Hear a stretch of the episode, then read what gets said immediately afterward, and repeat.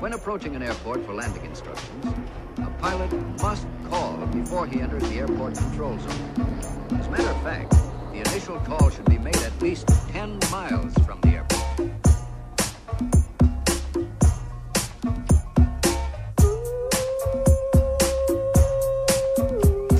Como é que é, maltinha? Daqui é a vossa Booms. Bem-vindos ao episódio número 60 de Fuso, O último antes de irmos de férias, está bem? Pá, decidi isso porque vamos a dar todos a passear em agosto. Pai, não, não vai dar para andar com o microfone para trás e para diante. Um, Olavo! É! O Olavo está a olhar para mim com ar demasiado entusiasmado. Porque ele agora, como eu rapelho o pelo, então ele agora tem o pelinho raso. Então agora que percebi que ele quando abana a, a cauda, mexe a peida toda, meio Nicki Minaj, tipo taca taca taca taca taca work work work work work work. Não vai acontecer nada, Olavo, não escusas de olhar, porque eu agora estou aqui a gravar, não, não te vou fazer nada para teu prazer, portanto, sai. É, boa intenso, este cão é boa intenso, boa carente, boa carente. Como é que estamos, malta? Estamos bem? Desculpem-me o atraso. Malta, em boa verdade, em boa verdade, eu ontem, pá, eu ainda estava, já estava extremamente ressacada de um casamento que tive no fim de semana. Porque sim, malta, as minhas ressacas agora duram 72 horas! Não percebo, malta. Eu, eu sinto que o meu fígado pratica uh, o slow cooking, sabem? Demora muito tempo a processar o álcool. É uma tristeza. E, foi, e digo-vos, foi uma besana bastante bem gerida. Eu fiz um, um Excel de planeamento antes, eu decidi logo que não ia misturar nada. Eu já estou neste nível de responsabilidade, sabem? Pensei, começar com jola, forte na jola, depois vinham os empregados dizer: Ah, quero aqui este porto tónico, não quero. E esta sangria, não quero. Então e o não quero. Pá, fortíssima. Jola ao início, vinho branco ao jantar. Pumba, só, apenas. Ainda mais. Intercalei com copos de água de penalti para hidratar. Pumba. Isto é o nível de logística que eu me presto, malta. Estão a perceber ou não? Ainda assim, por enquanto tudo não obstante, fiquei uma pequena couve no dia a seguir. Não, na verdade, não foi uma couve de, de, de indisposição, mas de cansaço. Sabem? uma couve de cansaço. Estar a... Também já não estava habituada, não é? Noites até às tantas a bailar. Sinto que o meu corpo já não estava preparado para este tipo de, de, de farra, sabem? É que eu tenho para vocês hoje? Não sei. Um, yeah, ontem, pá, malta, ontem quinei no sofá e dormi a maior e melhor cesta dos últimos 15 anos. Ui, eu até, até acordei meio, meio babada, sabem? Babada e, e, e, desorientada, temporal e geograficamente. Quem sou eu? Porquê é que estamos aqui? Qual é o sentido da vida? Sabem estas cestas? Hum, estes cálices de Deus. Hum, acordei, ai, revigoradinha. Um, eu acho que já vos disse aqui que eu tenho um sono de merda. É pá, péssimo. Tenho um sono leve. Durmo sempre mal, sou muito irrequieta. Acordo com, com um folhado de lençóis à volta do corpo porque me mexo boé. Tenho sono de passarinho, é uma, é uma sina. Ora, eu nunca consigo fazer cestas, malta. Eu sei que isto parece tipo um, um, um feito de sumenos, mas não é, malta, para pessoas como eu, não é? é que vocês, pronto, vocês provavelmente são como a maioria da população, que é tipo, dormem em qualquer lado. Vocês não, são, vocês não têm noção que conseguir fazer cestas é uma aptidão. Mas é. Está na altura de começarem a dar valor.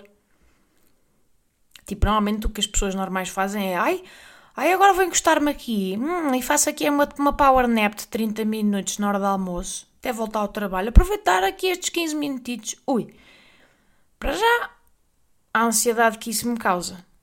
Porquê? Porque eu sei que tenho tempo limitado. Então isto começa a. De repente estou estressada com pressa de adormecer. Que é um conceito profundamente paradoxal. Ninguém que está com pressa de adormecer adormece, entende? É um bocado contraproducente. Portanto, nunca, pá, não consigo fazer assim, dormir em qualquer lado. Não consigo.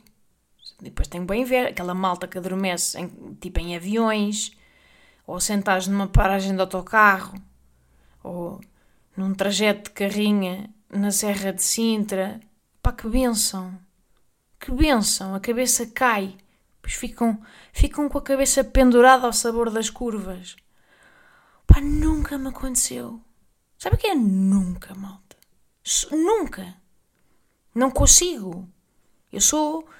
Passo uma merda de uma orquídea do sono. Eu preciso das condições ideais para medrar.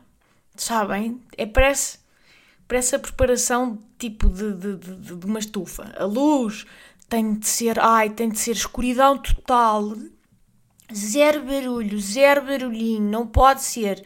Depois tem que estar numa posição 100% horizontal, pronto, que já exclui para já todos os meios de transporte, sem ser viajar em primeira classe, que como não cago dinheiro do rabo não sucede. Portanto, já excluiu os aviões daqui. Depois não pode estar calor, não pode estar muito calor, porque eu, porque eu tenho de dormir tapada. É outra regra que eu tenho para mim, tenho de dormir tapada. Nem que seja com o lençol, mas depois Portanto, não pode estar muito calor, mas também não posso ter ar-condicionado, porque me seca as narinas, entendem? É uma chatice, fico super seca nas fossas nasais. Pá, ridículo! Eu parece que me estou a preparar para a guerra, sabem? Quando durmo fora, então, ui, levo um kit, levo venda, levo tampões dos ouvidos, levo a minha própria almofada. yeah. Eu viajo com a minha almofada, malta porque a minha almofada é exatamente a, a dose necessária de espessura, mas não muita. Não é como a dos hotéis que deixam a cabeça tipo num, num ângulo obtuso. Não faz sentido. Eu, eu, eu fui viajar três meses pela Ásia hum, e tinha 10 quilos de bagagem na mochila, tipo, tinha pá, pouco ou nenhuma roupa. Porquê? Porque metade da minha mochila era a minha almofada. É isto, malta. Vocês já ouviram? Bem, eu, eu, eu ouço-me a descrever isto e acho-me insuportável. Tipo, se fosse alguém a dizer-me isto, eu pensava, epá, que diva. Quem é este ser? Pelo amor de Deus, que, que, que primeiro mundista. Que problema de merda. Mas já. Yeah. Só que lá está, isto para a maioria da população que adormece com a cabeça encostada a uma coluna de discoteca, tenho amigos assim, isto parece completamente alienígena, mas é verdade, malta. E tenho uma inveja, malta, tenho uma inveja que nem sempre é saudável dessas pessoas. Estou sempre a dizer a uma amiga minha que dorme que nem uma pedra em todo o lado. Tipo, aproveita! Aproveita esse dom porque isso é uma benção! Às vezes até acordo a meio de uma viagem de carro só para lhe dizer isso. Tipo, olha, abano Aproveita o que estás a fazer, está bem? Pronto, agora podes voltar a. Mas aproveita! Tipo, para vocês terem uma noção, isto não é nada interessante, mas também não tenho assim mais nada para dizer. Para vocês terem bem noção, eu nunca adormeci sem querer. Sabem este conceito de adormecer sem querer? Tipo, Tipo, começar a ver um filme e três horas depois. Ah! O que é que. O que é que acontece? Então o Frodo já queimou o anel na montanha? Então, mas ele ainda agora estava no Shire. Quem é este senhor loiro de orelhas pontiagudas? Não. Não apanhei-a. Legolas? Que raio de nome é este? Legolas? Legolas. Yeah, nunca me aconteceu. Eu nunca me aconteceu adormecer a meio de um filme. Eu, quando muito, decido. Estão a ver? Há uma decisão, tipo, ok, de facto estou cansada, chame cá a fechar os olhos. É uma decisão. Agora, eles fecharem-me sem querer, tipo, oh, contra a minha vontade, nunca. Fascinante, mas nunca. Sou a melhor pessoa para ir a guiar. Tipo, não, não, não corro o risco de adormecer. Uh, tipo, apercebo-me e pronto, se for preciso, faz-se uma cestinha numa bomba de gasolina, mas nunca adormeço sem querer. Percebem o ponto? Agora, o meu namorado é o contrário. Sacana. Às vezes adormece a meio de frases. Malta. Estou a entender. E eu, como sou uma hater, super invejosa, derivado da privação do sono, invejo muito, sabem? Às vezes até arranjo meio estratagemas que eu finjo que não são, mas são, para acordar de propósito. Começa a bufar, respirar bem alto, a mexer muito. Vou à casa de banho, pus o autoclismo, não fecha a porta. Porquê? Porque no fundo irrita-me. Irrita-me ter de ficar a assistir àquela serenidade. Yeah. Se eu não durmo, ninguém dorme! Se eu não durmo. Yeah, eu fico má pessoa à noite. A verdade é esta, fico má pessoa. Só que depois lá está, ele nem acorda bem, tá? ele vem só mais ou menos aquela, aquela camada inferior que está mais perto da consciência, mas ainda é sono.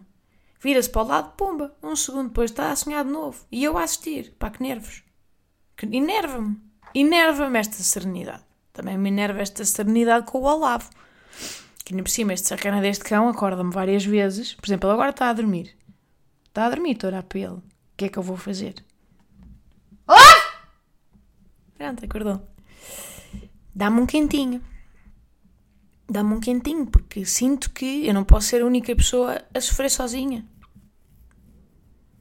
Pois o meu namorado às vezes, é pá, estou irritante, às vezes sente-me irrequieta, não é?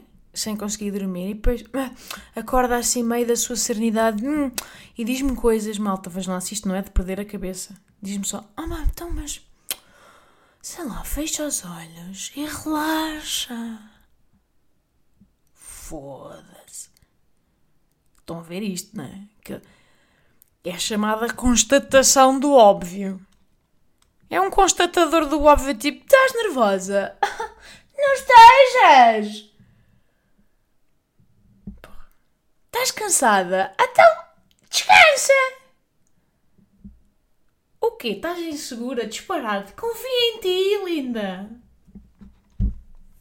Ah, então, claro, pois toda a razão, até que disparate. Disparate, é que eu não sabia, não sabia que tinha a opção de simplesmente desligar o botão de todos os defeitos da minha personalidade. Ah pá, muito obrigada por me avisares. Andava eu aqui distraidona, pom pom. Pronto, quando bastava simplesmente fazer o contrário do que faço. Ah! Que revelação! Está um bocado irritante ou não? Não é? Porque estamos numa de desligar defeitos, se calhar o meu namorado já desligava o botão em que constata o óbvio de forma completamente imbecil, não é? Ai, estou-me a tocar à porta. Aguardai, aguardai um pouco, vou pôr pause. Pronto, onde é que eu estava? Já não me lembro bem. Uh, hum, não sei, acho que tudo isto foi para dizer que, pronto, que ontem sucedeu este lindo milagre. Hum? A pessoa encostou, perdeu o norte. Pai, acordei três horas depois, malta. Sem saber o meu nome. Sem estava Está completamente revigorada, amigas. Fiquei tão feliz. Isto para mim é um achievement, entendem? E por acaso estava a pensar no outro dia que isto é uma coisa muito presente na nossa cultura, que é uma pessoa gabar-se da sua falta de sono. Não sei se estão a ver. É como se a privação merecesse uma medalha, sabem? Tipo, estamos sempre a ouvir mal a dizer ui, que eu, eu hoje às seis e meia já estava a pé. Ah, pois, pois, Olha, e esta semana dormi 4 horas por dia, se tanto! Sabem este discurso? Uh, tipo, uma pessoa que dorme bem e saudavelmente, não sei, tipo umas 8 horas por dia, em Portugal é uma espécie de preguiçosa. Não é? Tipo, fui, acordaste às 9. Eu, olha, eu achei já estava a pé, tu é que a levas direita. E a pessoa sente como se fosse um ataque, não é? Ai, não, mas eu mas eu deitei-me super tarde, tipo às três da manhã, portanto eu no fundo acabei por dormir menos que tu. E de repente é uma competição. É uma competição de sentido de sacrifício. Não é? Há um bocado esta. esta glamorização da falta de sono. Como se fosse. Como se fosse uma coisa de aplaudir, não é? Ou, ou, ou, como se fosse sinónimo de, de, produtividade ou de competência, não sei. Não, man, mas não é. Na tua vida é uma merda, é só isso. A ver, não é uma cena fixe. e depois há, há pessoas, de facto, cuja, cuja performance na vida não varia muito consoante o sono. Tipo, são pessoas sempre estáveis, sei lá, imagino. Tipo, Marcelo Rebelo de Souza. Há este mito, não é? Que o gajo não dorme. E não parece variar em termos de lucidez. Ora, eu, pá, eu sou uma montanha russa de variações lindas. Adorava roubar esse apelido ao António, bom para variações, porque de facto, se eu não dormir ratola, o meu cérebro não funciona, malta. É mesmo. fica. fica a marinar em vinha de alhos. Pá, e não funciona tão bem. Por exemplo, trabalhar de manhã numa rádio, como felizmente, pronto, já me convidaram, eh, eu, eu na altura não aceitei, não só porque não, não fazia sentido profissionalmente, ehm, mas também, não vou mentir, porque eu não sei se o meu biorritmo vai apreciar. Eu, eu não sei se consigo pensar como deve ser essa hora, acordar às seis todos os dias. Eu não, nunca fui uma pessoa matinal.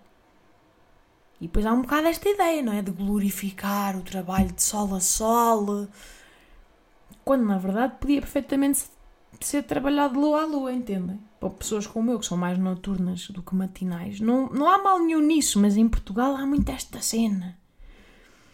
Temos esta necessidade de, de, glorificar o trabalho até à exaustão. Ei, eu não, não tenho fins de semana há cinco meses, sabes? Eu é que sei, eu é que estou aqui a contribuir, trabalhei 15 horas hoje, pomba! Quando na verdade, malta, se formos a ver, nós devíamos era para glorificar o trabalhar o menos possível. E, e não estou a dizer trabalhar pouco. Estou a dizer trabalhar dentro do justo e, e suficiente para o que se é pago o, o menos possível. Ou seja, trabalhar o suficiente. E depois ter a chamada vida. Vida. Que inclui tempo de qualidade para passar com amigos e família e sei lá, ver os filhos crescer, para namorar, para comer bem, aprender merdas, ter ideias, para não fazer ratola. Lembram-se deste conceito? O o fazer nenhum não é nada bem visto aqui. É só com calões. Ui, olha-me este calão. Vai trabalhar, malandro. Não é? E, eu, e depois eu olho para, para as quinzenas de férias da maioria das pessoas tipo agora em agosto, vamos à praia. E o que vemos na praia são basicamente burnout sem recuperação. São pessoas esfalfadas, desgastadas, que chegam à praia e não. e têm só que. que, que pá, que. que recuperar. Às vezes estão tão cansados que ficam. Que ficam doentes, não é? Tipo, eles, quando permitem ao corpo finalmente parar, ele diz: Ah, pois, então se é para parar, agora vou-me abaixo. Pronto estive a aguentar o barco até agora, mas pronto, agora vou ter de afundar um becos, porque não deu. Não é? Por acaso, olhem, li uma vez um artigo que me marcou bastante, de uma enfermeira dos cuidados paliativos, que falava sobre os grandes arrependimentos das, das pessoas, dos velhotes, no seu leito de morte. Era super interessante ver, porque todas, malta, todas, diziam que se voltassem atrás tinham trabalhado muito menos. Em podendo, como é óbvio. Mas tinham trabalhado muito menos e desfrutado muito mais das pessoas de quem gostam. Mas que sentem que a vida foi passada a trabalhar. E acho que, obviamente, que há uma parte do trabalho que é inevitável, não é? É aquilo que se vos exige. Mas vocês sabem, eu sei, toda a gente sabe, que há uma parte do trabalho que se escolhe.